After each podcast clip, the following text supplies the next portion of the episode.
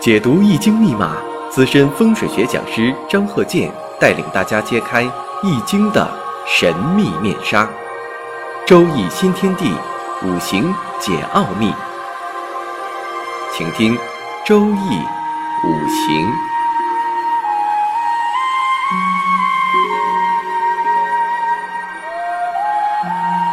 上山微电台荣誉出品。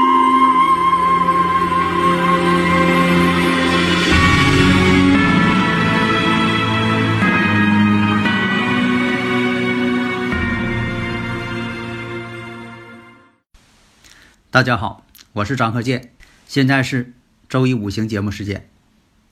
那么呢，我们先讲一下生日五行，然后呢再讲一下住宅环境学。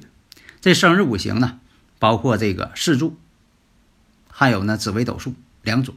最通行的，现在就说的这个呃两岸四地呀，凡是这个汉文化这方面的啊，有些这个呃国外呀啊。也是非常爱研究这个四柱学，非常普及。下面呢，我们看这个例子，坤兆，就是女士的意思。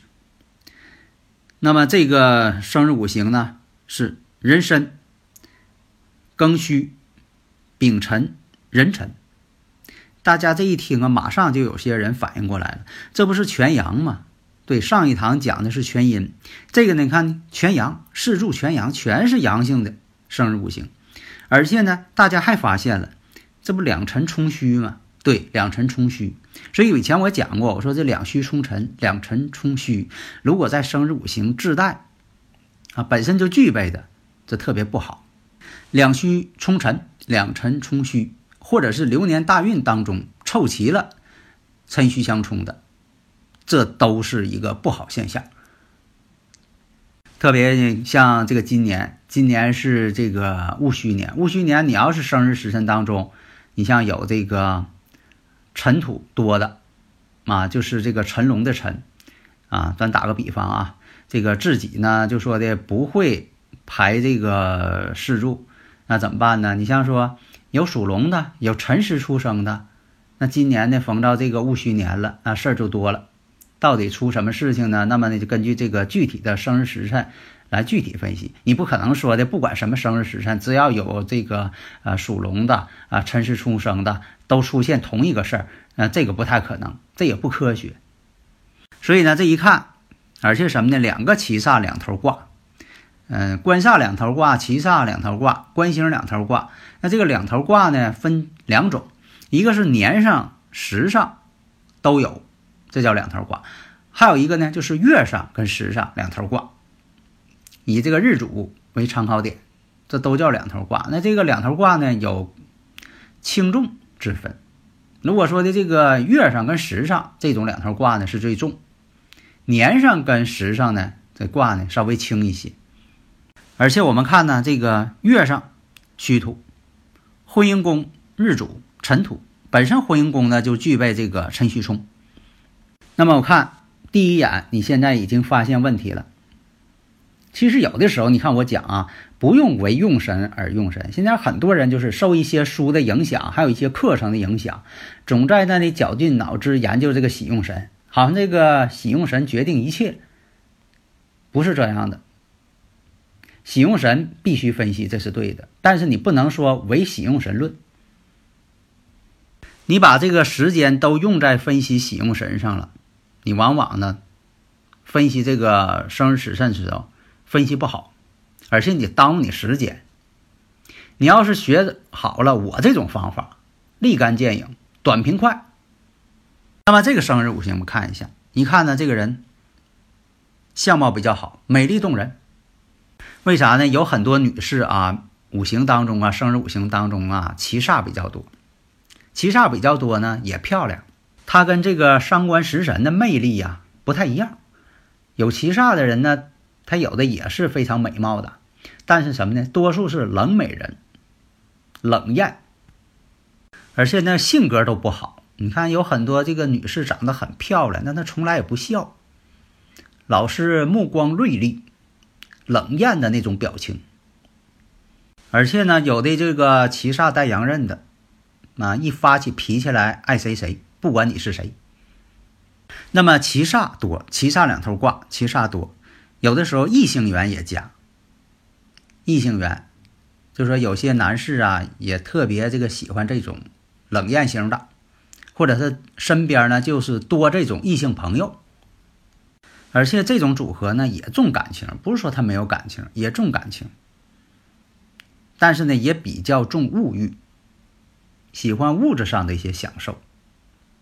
所以这个人参年呢年纪也很大了，在这里说一下。因为一个很多朋友说的，按你这个年上说，这个人年龄不太大呀。我说你还得加六十岁，往前数六十岁。因为有些这个例子呢是年龄比较大的人，你像这个人参年，不要把它当成九二年的。啊，对了，你把它当成三二年的。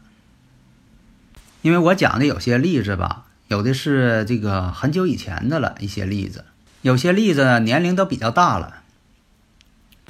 那我们看一下壬辰年。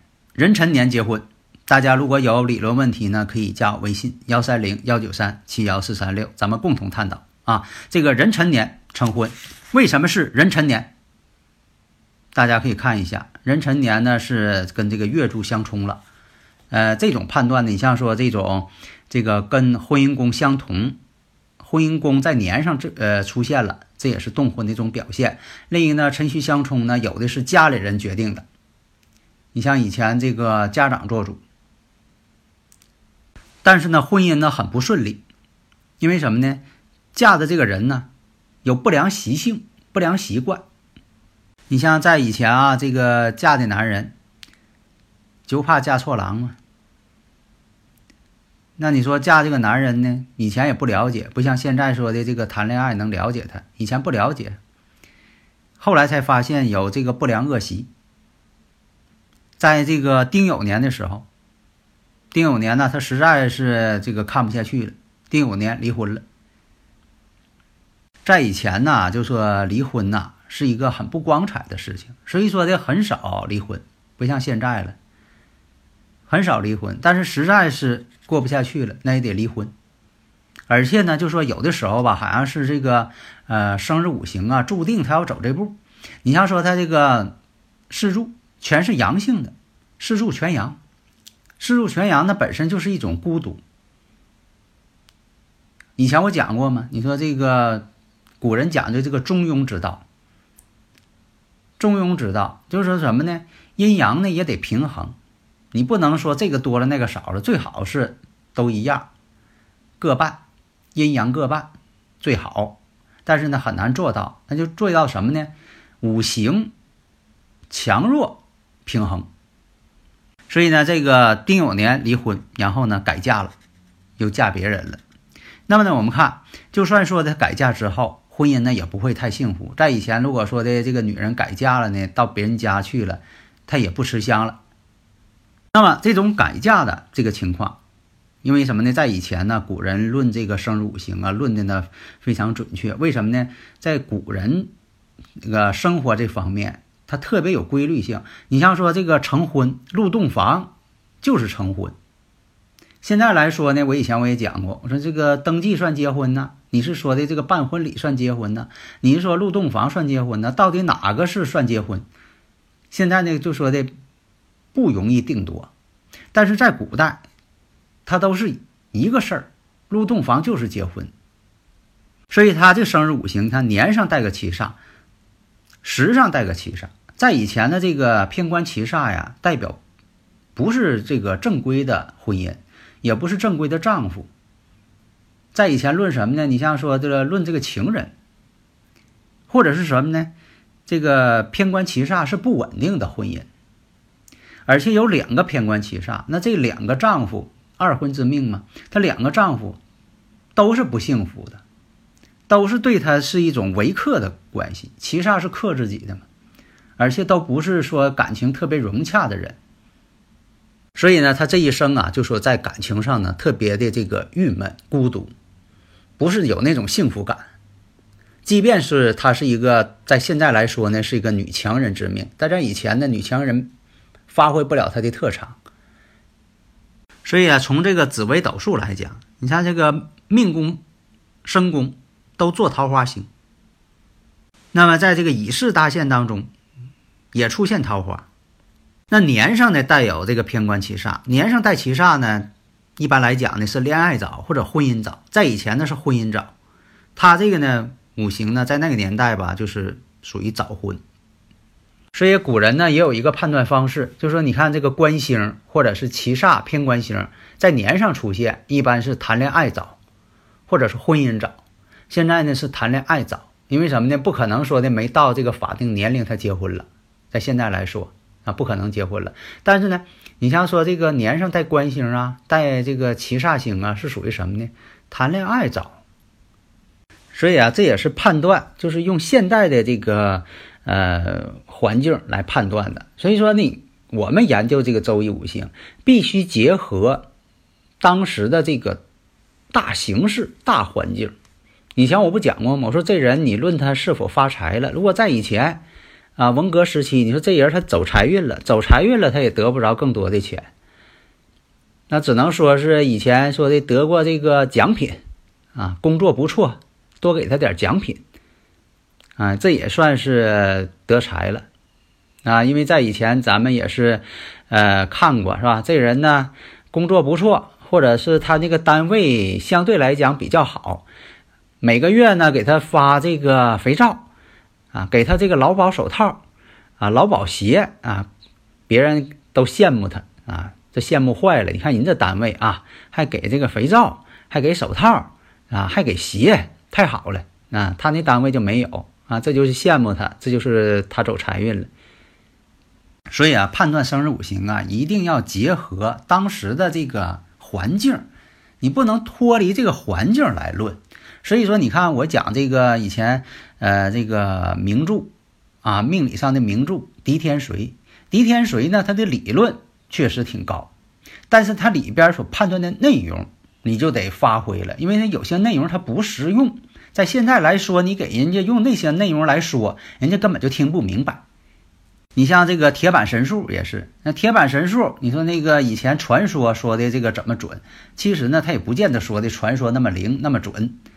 他不见得说的有这个四柱，啊，生日五行更好，所以说它也不流行。你就记住，流行的东西它一定是好，大家认为它好才流行呢。那不好了，谁流行呢？所以只要是名著，它能千百年流传下来了，它一定大家认为它好，在几千年它不间断一直往下传。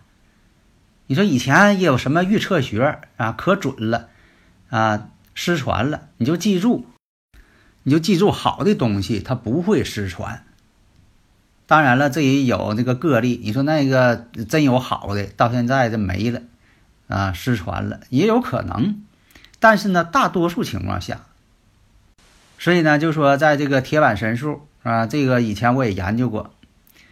你像说这个上边写的一些断语，这个根本就不适用。